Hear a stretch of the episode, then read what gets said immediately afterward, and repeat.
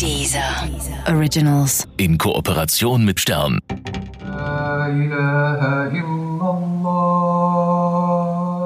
Ich habe mich ganz klar und deutlich dafür entschieden, innerhalb der Religion Revolution zu machen. Das ist eine Art Revolution, was wir da machen. Das ist meine innerislamische Arbeit und die geschieht auf theologischer Ebene. Dass ich damit so öffentlich geworden bin, ist eine politische Entscheidung gewesen, weil ich gesehen habe, dass im Namen meiner Religion so viel Terror verbreitet wird und Gewalt und so viel für den Unfrieden zwischen den Menschen getan wird, dass ich meinte, als politisch aktiver Mensch, als Anwältin, die sich sehr stark einsetzt für Opfer, muss ich mich da auch zu Wort melden. Zu Wort gemeldet hat sie sich. Mit dem Ziel, den Islam von innen heraus zu verändern, eröffnete sie eine Moschee in Berlin. Hier sind Homosexuelle willkommen und Frauen dürfen selbstverständlich Ja, hallo, neben Jan. Männern beten. Die Moschee ist umstritten und ob das Projekt finanziell überlebt, bleibt fraglich. Die Gründerin selbst zahlt einen hohen Preis für ihren Entschluss. Sie erhält regelmäßig Morddrohungen und darf sich nicht ohne Personenschutz bewegen. Das ist die Geschichte von Sind Seyran. Sie zufrieden? Ja. Bist du zufrieden? Können uns ja auch gern duzen. Seyran heißt Jan. Jan, genau. Also ich bin Seyran Ateş. Ich bin Frauenrechtlerin, ich bin Menschenrechtlerin. Ich wurde in Istanbul geboren und bin mit sechs Jahren nach Berlin, Wedding, umgezogen. Meine Eltern sind als Gastarbeiter hergekommen und haben uns nachgeholt, uns Kinder. Und ich bin hier in der Liebenwalder Straße groß geworden. Ich habe in meiner Familie eine sehr traditionelle Erziehung genossen und bin deshalb sogar abgehauen. Aber was die Religion anbelangt, waren meine Eltern ganz klipp und klar privat. Das ist Privatsache. Da hat keiner sich einzumischen und ich habe nicht das Recht, penetrant in die Öffentlichkeit meine Religion hinauszutragen, zur Schau zu stellen. Das habe ich zu Hause gelernt über den Islam und das ist das, was ich auch gelernt habe durch die viele Lektüre. In unserer Familie wurde um die Religion herum kein großes Theater gemacht, sondern im Gegenteil immer wieder erklärt, man macht kein Theater um Religion. Mein Vater hat ja, Mevlana äh, sehr gemocht, er mochte Sufi-Musik, wir, war- wir sind sunnitische Muslime und war sehr mystisch, also war so diese mystische Seite eher das, was ihn ansprach. Das hat er so indirekt vermittelt, auch wirklich nie direkt. Er hat sich nicht hingesetzt mit uns und hat gesagt, das musst du jetzt alles lernen, sondern er hat vorgelebt, sozusagen. Und dann waren sie auch äh, in Mekka. Meine Eltern sind beide Hajj. Papa ist jetzt nicht mehr am Leben, aber meine Mutter noch. Die betet auch fünfmal am Tag, aber nicht ein einziges Mal, ja, kamen die auf die Idee, obwohl sie eben auch gepilgert waren, auch fünfmal am Tag angefangen haben, wieder zu beten, nachdem sie aufgehört haben zu arbeiten. Während der Arbeitszeit ging das ja eh nicht, ja. Haben sie auch da nie, nie, nicht ein einziges Mal gemeint, dass äh, sie Druck ausüben müssten und das war das Positive.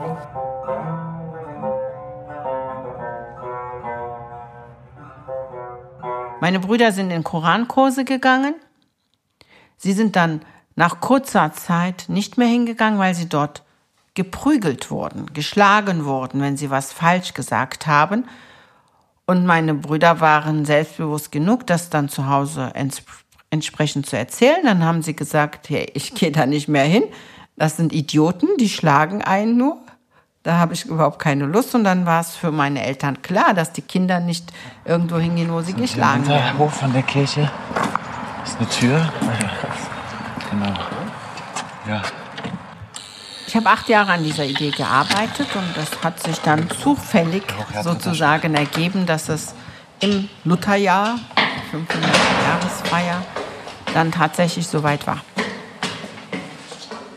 Ich habe in diesen acht Jahren mit vielen Menschen gesprochen, viel gelesen, viel recherchiert und wurde bestätigt in diesen vielen Jahren, dass es notwendig ist, dass die liberalen Muslime nicht nur eine Moschee eröffnen, sondern sich an der Debatte und der Diskussion um Reformen im Islam einmischen, dass wir eine historisch-kritische Lesart sozusagen auch in die Welt hinaustragen.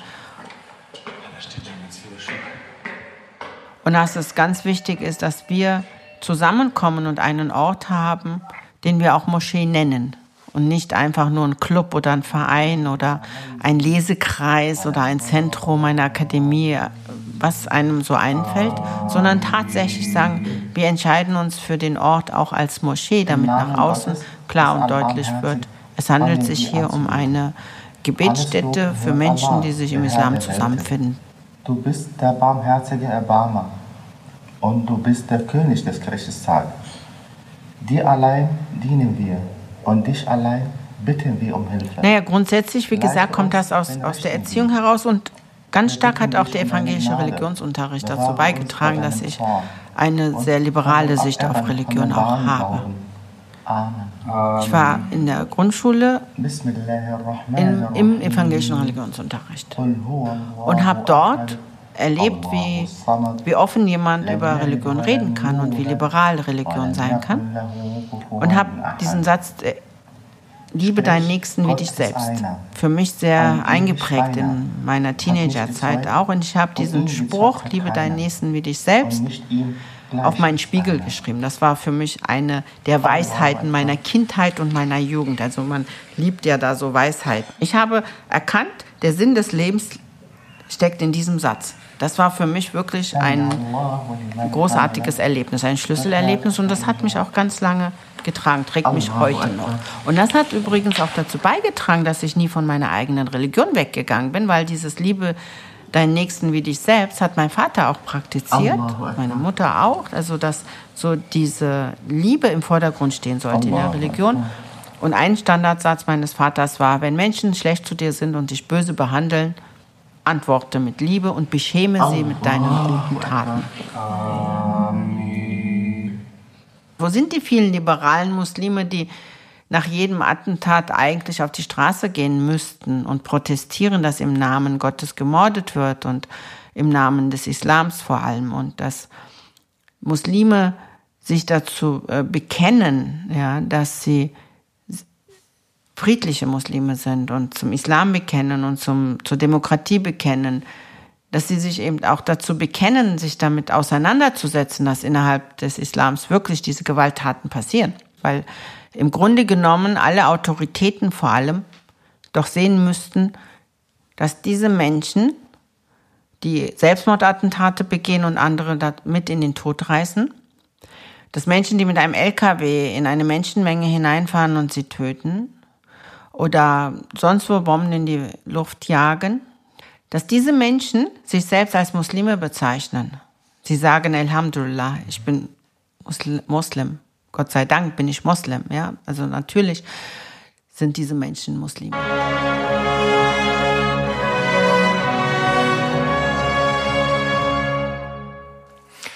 Guten Abend, meine Damen und Herren. Wir unterbrechen das ARD-Programm für diese Extrasendung der Tagesthemen, denn in Berlin ist am Abend ein Lastwagen.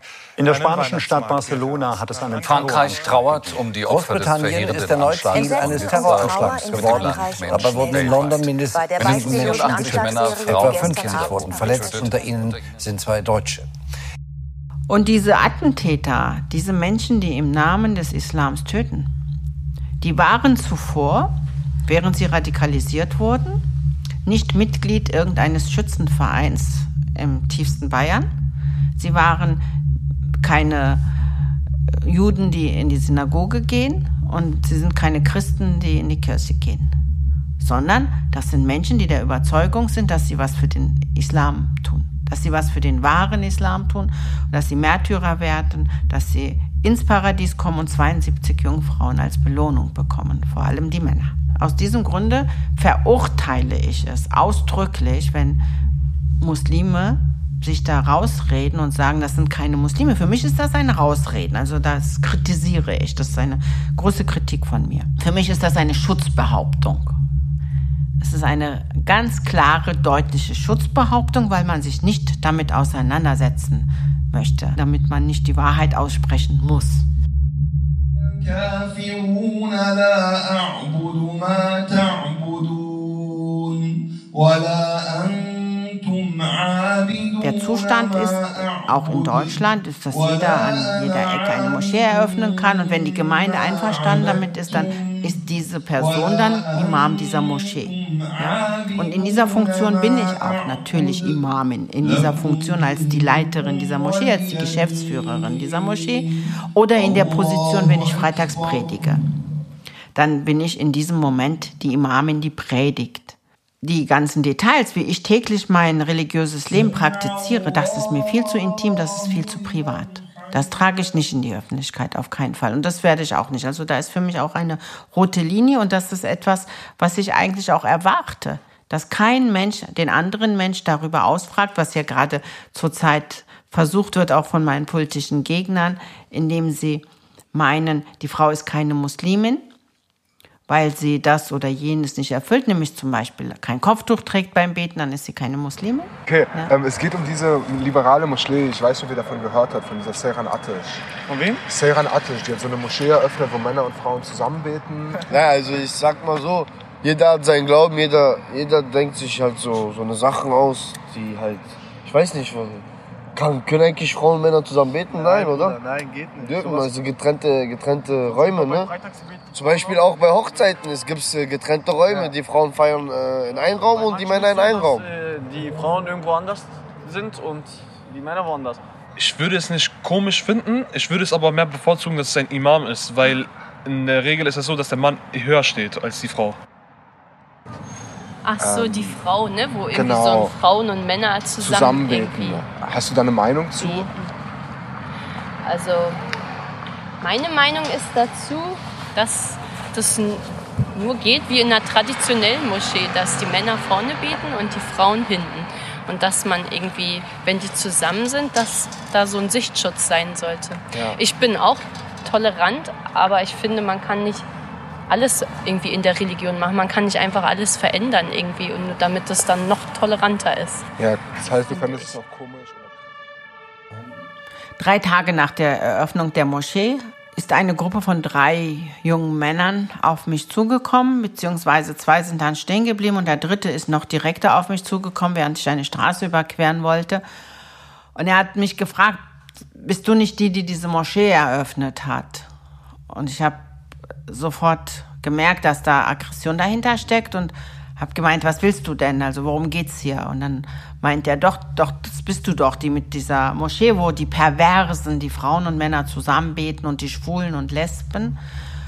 Und ich habe versucht, ihn abzulenken und zu sagen, so, mich auch so versucht, so umzudrehen und mit der Hand so vors Gesicht und habe lauter gesprochen. Ich habe ganz bewusst lauter gesprochen, damit ich Aufmerksamkeit auf uns lenke. Das hat er gemerkt und dann hat er weiter so auf mich eingeredet und dann hat er gesagt, ganz klar und deutlich, du stirbst bald. Also bevor es zu diesem Angriff kam, gab es gleich am Eröffnungstag ganz hässliche E-Mails und Messenger-Nachrichten auf Facebook und Twitter haben die sich überschlagen sozusagen. Die Türkei hat eine Presseerklärung abgegeben über die Dianet, das Amt für Religionsangelegenheiten. Aus Kairo hat das Amt für Rechtsgutachten, also für Fatwa-Angelegenheiten, eine Fatwa ausgesprochen. Und ja, also es gibt Massen an hässlichen Nachrichten und Morddrohungen. Wenn du bei Facebook auf die einzelnen Leute drauf gehst und dann nochmal deren Freunde und dann diese Dialoge da verfolgst, das waren dann in kürzester Zeit mehr als 3500 relevante äh, Nachrichten und dann mehr als 100, wo man äh, ja sagen kann, dass das Andeutungen oder Androhungen äh, zum Mord waren. Ja, er schlachtet sie ab, vergewaltigt sie und äh, knallt sie ab und all, also solche Sachen waren dann drin geschrieben oder sie kam direkt zu mir. Ja. So. Einer hat mir eine Pistole als Emoji geschickt und darunter geschrieben bald. Menschen, die für Freiheit gekämpft haben, haben immer unfrei gelebt und ich habe große Idole als Vorbilder. Menschen haben sogar ihr Leben geopfert, ja, um für Freiheit zu kämpfen. Olympe Gauche ist die erste Frauenrechtlerin, die man da unbedingt aufzählen muss, ja, aber auch äh, Menschen, die in, der, in den Freiheits- und Bürgerbewegungen der Schwarzen aktiv waren, der Frauenrechte. Ja, es sind alles Menschen, die immer Einschränkungen hingenommen haben. Und da gibt es auch den Namensgeber unserer Moschee, Ibn Rushd, ja, der in Spanien für einen sehr aufgeklärten Islam gestanden hat und am Ende vertrieben wurde aus Spanien. Deshalb ist das etwas, was ich sehr früh gelernt habe. Wenn du das machst, dann hast du durchaus ja, mit Einschnitten zu rechnen in deinem Leben und für Freiheit kämpfend eher unfrei bist. Aber wissen Sie, ich erlebe das nicht als Unfreiheit. Deshalb nicht, weil ich am Ende des Tages das mache, wofür ich meine, einstehen zu müssen. Und deshalb fühle ich mich viel freier. Ich finde, all die Menschen, die sich nicht trauen, was auszusprechen, nicht trauen, in unsere Moschee zu kommen, weil sie Angst haben, dass sie nicht mehr in die Türkei kommen, äh, fliegen können, die finde ich viel unfreier. Sie können zwar alleine aus der Tür treten, einkaufen gehen oder ihr Kind zur Schule bringen und abholen und sie können alleine Auto fahren äh, durch die Gegend oder im Kreuzberg spazieren gehen zum ersten Mai auf dem Maifest, was auch immer die Menschen machen, ins Theater gehen alleine. Das alles kann ich vielleicht aktuell nicht machen. Aber dafür kann ich in den Spiegel gucken.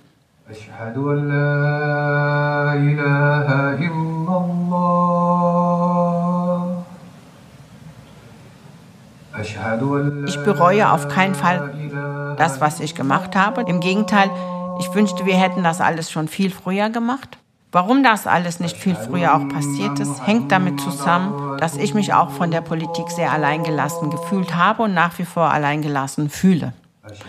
Ich weiß, dass aktuell hinter unserem Rücken Politiker und Verbände da Dialoge führen, die nicht ganz in unserem Interesse sind und in unserem Sinne. Und es kommt uns zu Ohren und wir wissen, dass die Verbände großen Druck ausüben auf die Politik, dass teilweise, also auch hier bitte nicht alle über einen Kamm scheren. Natürlich lassen nicht alle das mit sich machen, aber ein Großteil der Politik macht das. Die lassen äh, Druck auf sich ausüben, dass die Verbände sagen, wenn die Atesh mit ihrer liberalen Moschee am Tisch sitzt in einem Beirat oder zur Deutschland, Deutschen Islamkonferenz wieder eingeladen wird, dann kommen wir nicht.